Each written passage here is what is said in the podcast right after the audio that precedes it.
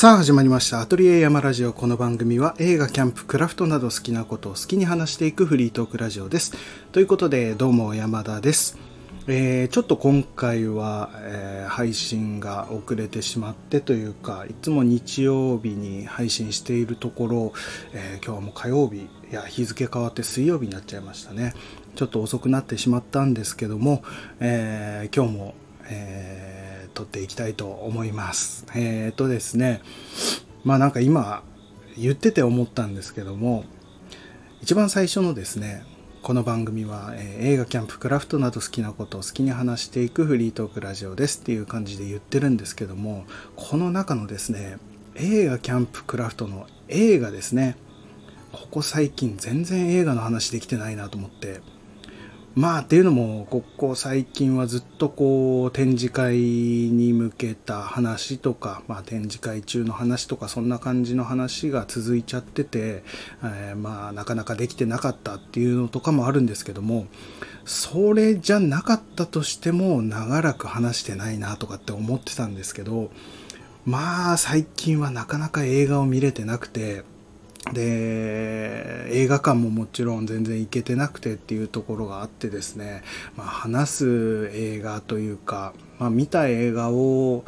うんその時の感覚でこう話したいなっていうのもあったりもするので映画を見た流れで話せれば一番いいなと思ってるんですけどもなかなか映画見れてなくて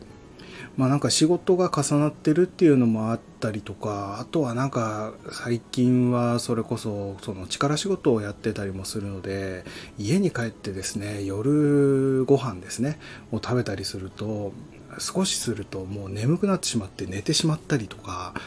まあ、なんか健康的なのかなって感じもするんですけどもただそれもあってなかなかプライベートな時間が取れてないっていうのもあってで映画を見る時って結構こう集中してやっぱり見たいんですよね。2時間集中して見るっていうのが好きでもう映画の中に入り込むではないですけどもそのぐらいなんだろう集中してみたいっていうのもあるので実際見ようと思ったことは何回も何回もあってただその時の、まあ、気分とかうーんその時間のなんだろうな空き具合とかそういったことを考えるとああ今じゃないなと思ってちょっとなんだろうアニメを見てみたりとか、まあ、YouTube で見れてなかったやつを見たりとかっていうので時間が、なくなってって映画を見るっていうことができなくなってたりするんですね。で今またいろいろ仕事を重なってきてたりもするので、うん、あんまりこう長い時間が取れないっていう状態というか、うん、そういう状態なのでもう少しこう見れない期間が、うん、長くなってしまうかなとは思うんですけどもそれが落ち着いてきたらまた改めてゆっくりこう映画を見る時間を作っていきたいなと思ってたのでまあなんかそんな感じでですねうんちょこちょこそうですねまあキャンプの話とかキャンプギアの話とかそういった話は入れていけるかなとは思いますし、まあ、キャンプもなかなか行けてないんですけども、まあ、あとは制作の話がやっぱりメインになってくるかなと最近はそういうのが重なってたりもするので。まあそんな感じでですねうまくこうタイミングを見て映画を見たりとか、まあ、キャンプに行ったりとかしながらですねバランスよく話していけたらいいなとは思っております。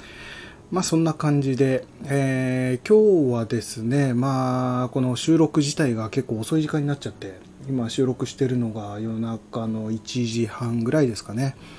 そのぐらいになっちゃって、それもですね、ちょっと仕事をしてて、うん、今オーダーメイドの仕事をいただいてたりもするのでそれの制作をしてでその制作が、えー一段落今ついた状態なので、うん、今日はこのぐらいにしようかなと思っていて。であじゃあ寝るまでにもう少し時間あるなじゃあ配信をしようと思って今収録をし始めました。でちょうどですねこの配信をしようと思った時にあ話したい話あったなと思ってえーそれを今日は話していきたいと思うんですけどもその話したい話っていうのがですねと新しくまたですねキャンプギアというかまあそんな感じですねを買いましてなかなかキャンプに行けてないのにもかかわらずそういったものは買うんですね。うん、やっぱそういうので気持ちを上げていきたいっていうのもあるんですけども、まあ、今回の写真にも載っているかと思うんですが、あのまあ、朝食の写真なんですね。でその中の小さいフライパンが写ってるかと思います。でこのフライパンを買ったんですね。でこのフライパンとこのフライパンあれなんですけども16センチ、え、直径ですね、えー、16センチのフライパンなんですけどもこのサイズのフライパンを2つ買いましてで、えー、同じものを2つではなくて違うタイプのものを2つ買ったんですけどもこれがですねうんと結構まあキャンプ好きの方とかまあキャンプ系の YouTube とかそういったものをよく見る方だったらああこれあれだってわかるかもしれないんですけどもこれがですね、えー、ニトリで売ってる、えー、フライパンなんですね。お値段以上ニトリですね。うんそのフライパンなんですけどもあっていうかこのお値段以上って僕この間初めて知ったんですけどもあのお値段以上だと思ってたんですよね。そしたらですね「お」の後に点が入るんですね。だから「お」値段以上ニトリらしいですね。うん。全然、えー、今回関係ない話ではあるんですけどもこの間それを知ってですねあそうだったんだと思ってもう耳でしか聞いたことなかったので CM とかで。完全にお値段以上だと思ってたんですけども、お値段以上らしいですね。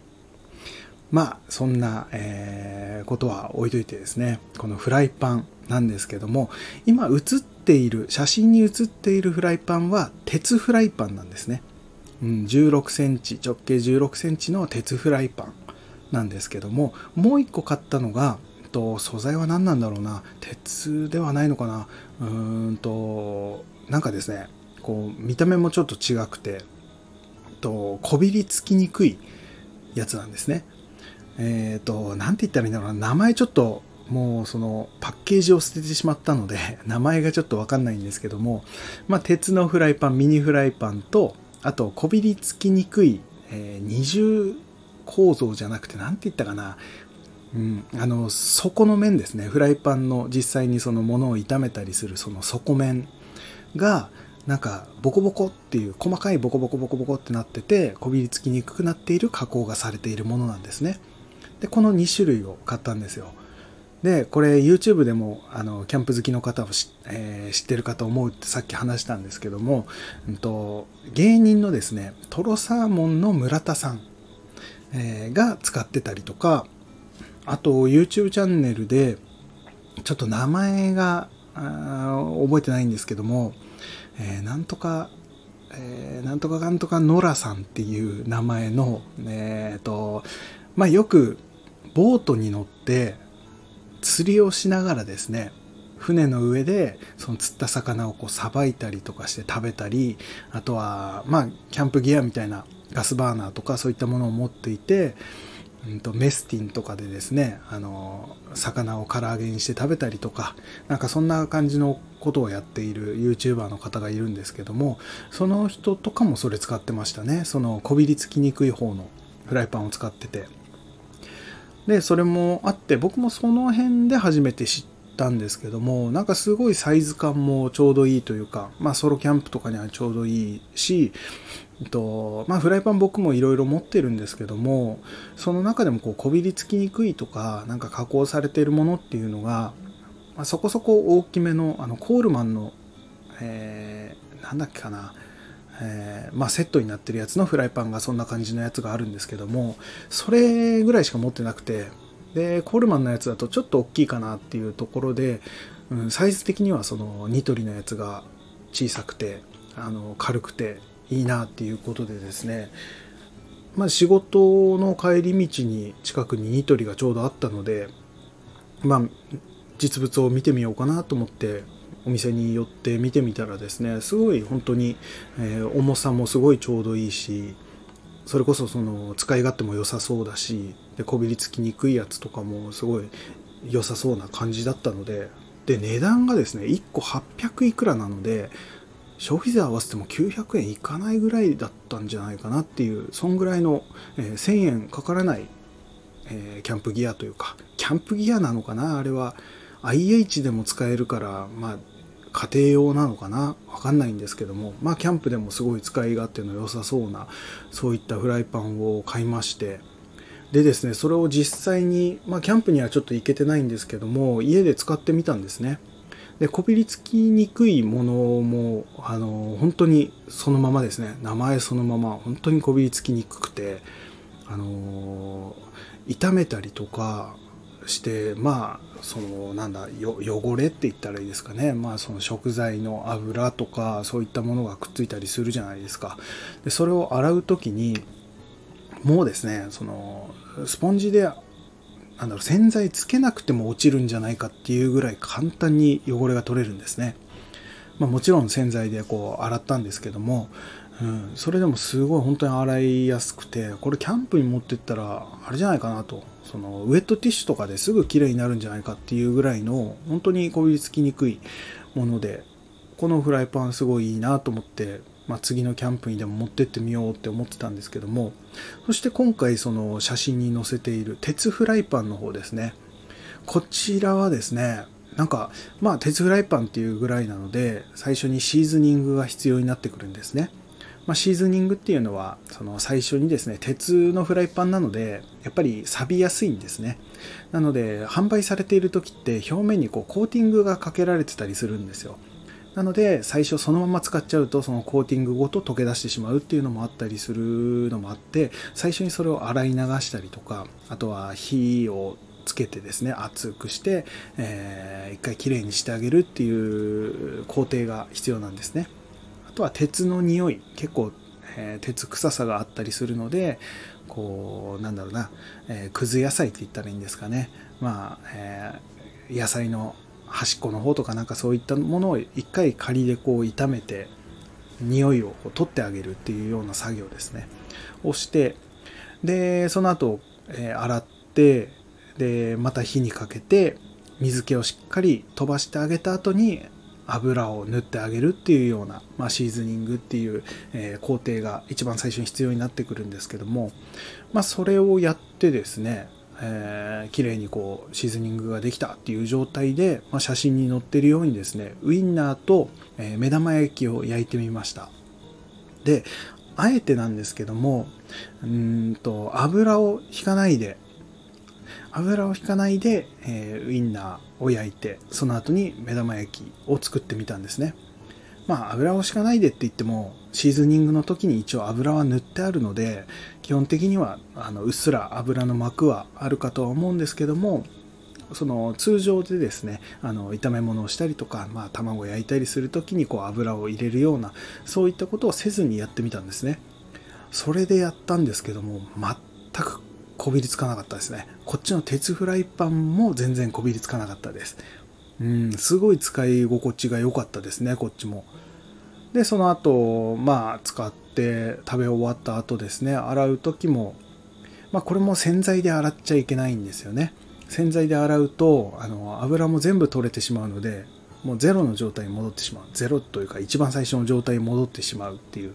で、鉄フライパンっていうのは、あの、油がついても、できるだけこ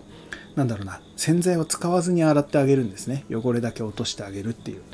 でその後また火にかけて、えー、水気を飛ばしてまた油を塗ってあげるっていうのでどんどんどんどんこう油の膜を、えー、層になっていくって言ったらいいですかね、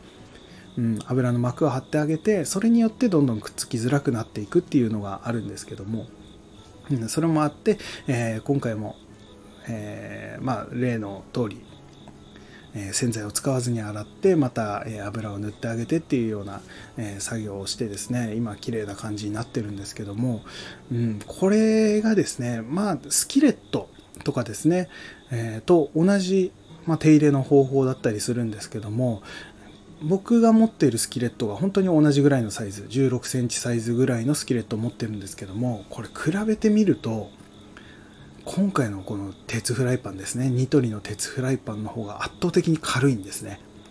そのこびりつきにくいフライパンと比べるとこびりつきにくい方の方が軽いんですけどもただ鉄フライパンとしても全然こうソロキャンプに持ってったり、まあ、バックパックのスタイルでキャンプに行く方でも全然そこまで重くないっていうスキレット入れると結構重いじゃないですか。でもそれと比べるとやっぱり厚みが全然違うので、うん、その点ではすごい軽いんですね。だからなんか火の通り方とかちょっと違いが出てくるかもしれないですけどもまあ、ソロキャンプで1人用の感じで持って行って、まあ、ちょっとした炒め物とか、まあ、アヒージョをやったりとかそういうのには全然あの遜色ないというかスキレットともそんなに変わらず使えるんじゃないかっていう感じでですね、えー、すごくいい買い物をしたなと思ってですねこれをぜひ紹介したいなと思って今回は、えー、話してみました。でその鉄フライパンなんですけどもこの鉄フライパンっていうのの僕の、えー、好きなところというか、まあ、スキレットもそうなんですけども、あの、さっきも言ったように洗剤を使わないで洗うって言ったじゃないじゃないですか。なのでどんどんどんどん油の層ができていくんですけどもその毎回作る料理ってなんだろうなまあイタリアンっぽい香りのものがあったりとか中華っぽい香りのものがあったりとかそういった料理を作っていくと結局洗剤で洗わないのでどうしてもその油っていうのが表面にくっついていきますよね。そうするとその風味っていうのは少なからず残るんですよ。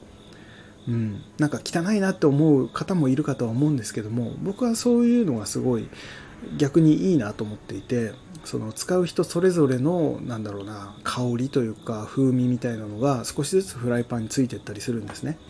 まあ、匂ってめちゃくちゃその匂いが残ってるとかっていうことはまあ、カレーとかを作らない限りはそこまで極端にはないんですけども、うん、でもふんわりやっぱり火を火にかけた時とかに前回作ったものの香りがちょっと立ち上がってくるぐらいななんかそんな感じの風味がついていくんですよね。それがすごい好きでうん例えばですね例えばというかあの中華料理屋さんに行って野菜炒めみたいなものを食べた時になんか家で作る野菜炒めとちょっと味が違うなって思ったことないですか？やっぱり中華料理屋さんらしい味がするというか、まあ、その辺は味付けとかそういったものももちろんあるんですけども僕はそのフライパンの味というかそのお店ならではのやっぱりその毎回作っている料理っていうのは中華料理屋さんいろいろあると思うんですけどもそういった香りが少しずつフライパンにやっぱり乗っていって、まあ、中華鍋とかですねについていってそれがシンプルな野菜炒めとかを作った時にその風味っていうのがこう野菜炒めにもこう移っていい感じの味が出てるんじゃないかなと思うんですね。あの喫茶店のナポリタンとかもそうですね。結構そのフライパンにきっといろんなものですね。そのなんだろうな、えー、ナポリタンもそうですしあと何作るかな。オムライスとかそういったものを作ったりとかしている多分香りとか味とかが少なからずこう油の層になってついていったもので作ったナポリタンってやっぱり家で作るナポリタンとこう香りの出方が違うというかそういうのがあってですねやっぱりそういう点で喫茶店のナポリタンって僕はすごい好きなんですよ。家でなかなか出せない味というか香りというかそういったものがつくので。でそういったところがあって僕はその鉄系のフライパンっていうのがすごい好きで。なのでもうそれこそ、うん、あんまりこうなんだろうな。そういうのが好まないというかやっぱり前の油が残ってるのが嫌だっていう方はあの毎回毎回洗剤で洗ってもいいと思うんですよね。でしっかり油を落としてあげてからしっかりまた火をかけて水気を飛ばして新たな油を塗ってあげれば常にこうなんだろうな綺麗な状態で保たれる。っていう感じだとは思うんですけども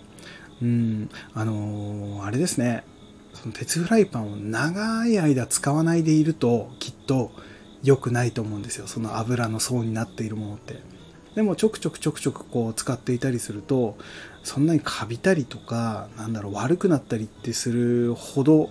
その長期で置かなければ僕は全然大丈夫だと思うんですね。それこそ熱処理というか、えー、火にかけたりもするのでそういったところでもあの衛生面的にもそこまでひどく汚くなることはないと思うのでむしろそのなんだろうなそのうなぎ屋さんの継ぎ足しのタレではないですけどもそんな感覚で鉄フライパンにもいろんな味を自分の好きなものの味をどんどんどんどんこう重ねていってそれによって自分なりの、えオリジナルのフライパンになっていくっていうそういう形がすごい僕は魅力的に感じていて。なので今ですねこの自分で使っているフライパンっていうのがその鉄フライパンではないんですよね。通常であの料理する時に使っているやつ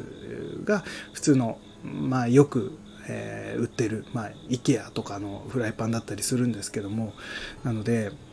やっぱりそろそろ大きめのそういった、えー、鉄フライパンを自分で買ってそれでどんどんどんどん味染み込ませていってナポリタンを作って毎回自分でこう喫茶店の味みたいなのを出せるようになればいいなと思ってそのうち、えー、鉄の大きめのフライパンを買おうかなとかって思っているんですけどもまあその前にですねこの小さめのしかも800円ぐらいで買えるニトリのえ16センチのフライパンっていう鉄フライパンっていうのがすごい魅力的でですね。うん、それこそキャンプでどんどんどんどん使っていきたいし、まあ、今回写真上げたように朝食で使うのにすごいちょうどいいサイズなんですよね。目玉焼きとウインナーとみたいな。あとはつまみでアヒージョを作って食べる時とかもすごいいいですよね。そのままそのサイズだと、えー、食卓にこう置いてですねそこからつまみながら、えー、お酒を飲むなんていうのもすごいいいんじゃないかなと思ってですね。まあそんな感じで今後もちょくちょくそういったものを使ってですねまあ、こびりつかないフライパンも本当に手軽なのでこれもあのあんまりこうキャンプで、うん、時間をかけて料理したくないとか本当に手軽にちょっと焼いて食べたいちょっとアヒージョ作って食べたいぐらいだったら絶対にこのこびりつかないフライパンの方が本当にお手入れが楽なので。でそれこそ錆びたりもあのその鉄フライパンと比べて錆びたりもしないと思うので洗剤で軽く洗うだけでいいでしょうしそのまんまあの油塗ったりもしなくてもあのいいかと思うのでその辺、えー、手軽にやりたいなっていう方はこっちのこびりつかない方を、えー、買ってみていただくといいんじゃないかなと思います。本当にソロキャンプにはちょうどいいサイズじゃないかなと思います。なんかチャーハン作ったりパスタを作ったりってなるとちょっとサイズ的にちっちゃいですけどちょっとしたつまみを作ったりとかおかずを作ったりっていうのではすごくちょうどいいサイズなんじゃないかなと思います。うんニトリのこのなんだろうな本当に値段以上っていうところですね、えー、素晴らしいフライパン2つを買って今はちょっとまたワクワクしていますっていうようなお話でした。はい今回はこんな感じのちょっとキャンプ寄りの話ですかね。そんな感じの話をしてみました。えー、っていう感じでですね僕はですねこの毎回ですねこの収録なんですけどもほぼ一発撮りなんですよ。なんかこうトラブルがない限りは一発撮りでやってみてるんですけども。まあそのポッドキャスト番組僕3年半ぐらいやってますかね。僕が相方のチンプスくんっていう、えー、相方と3年半ぐらいポッドキャストってあのラジオ番組やってるんですけども。うんそうやっててもなかなかこのトークスキルっていうのが上がっていかないというかまあそこまでこうめちゃくちゃ意識してるっていうわけではなかったりもするのでちょっと勉強不足な部分はあるんですけどもただできる限りですねこのリアルな感じをお届けしたいなっていうところで編集をほとんどせず、え、そのまま、えー、一発撮りをしてそのまま出すみたいなことを、え、やっているんですけどもまあ、ただ、あれですね、えっ、ー、と、途中で思いっきり咳き込んでしまったりとか、なんかあの、喋ってる間にあのピンポンが来ちゃったりとかですね。あの荷物が届いたりとかそういった時はさすがにカットしたりとか、うん、するんですけども。さっきも急にこうお腹が鳴ったりとか多分それも音も入ってると思うのでえー、そういったところも多分カットするとは思うんですけどもそれ以外の部分もう話の内容的にはもうほぼ一発撮りなんですね。でどうしても話があっち行ったりこっち行ったりでちょっと筋がない感じの話になって、うん、まとまりがなかったりするとは思うんですけどもこういったところもですねちょっとまあ今更もう今回で71回この、えー、スタンド FM やってますけどもまあ、今更ながらではありますけどもこんな感じのちょっと拙い話し方というか、えー、話にはなっていますが今後ですねここから80回90回うんそうなっていった時にどのぐらいこのトークスキルっていうのが上がっているのかとかそういったこともですね、えー、気にしながら聞いていただけると嬉しいなと思います。そんな感じで、えー、今回も、えー近況というかちょっとした、え、おすすめフライパンの話をさせていただきました。ということでまた次回何を話すか分かりませんが、ぜひ聞いてやってください。僕がやっている、えー、Twitter、Instagram など、えー、YouTube チャンネルなど、えー、そういったものはプロフィール欄の方から見ることができますので、ぜひチェックしてみてください。ということで、今日もこれで終わりにします。えー、山田でした。さようなら。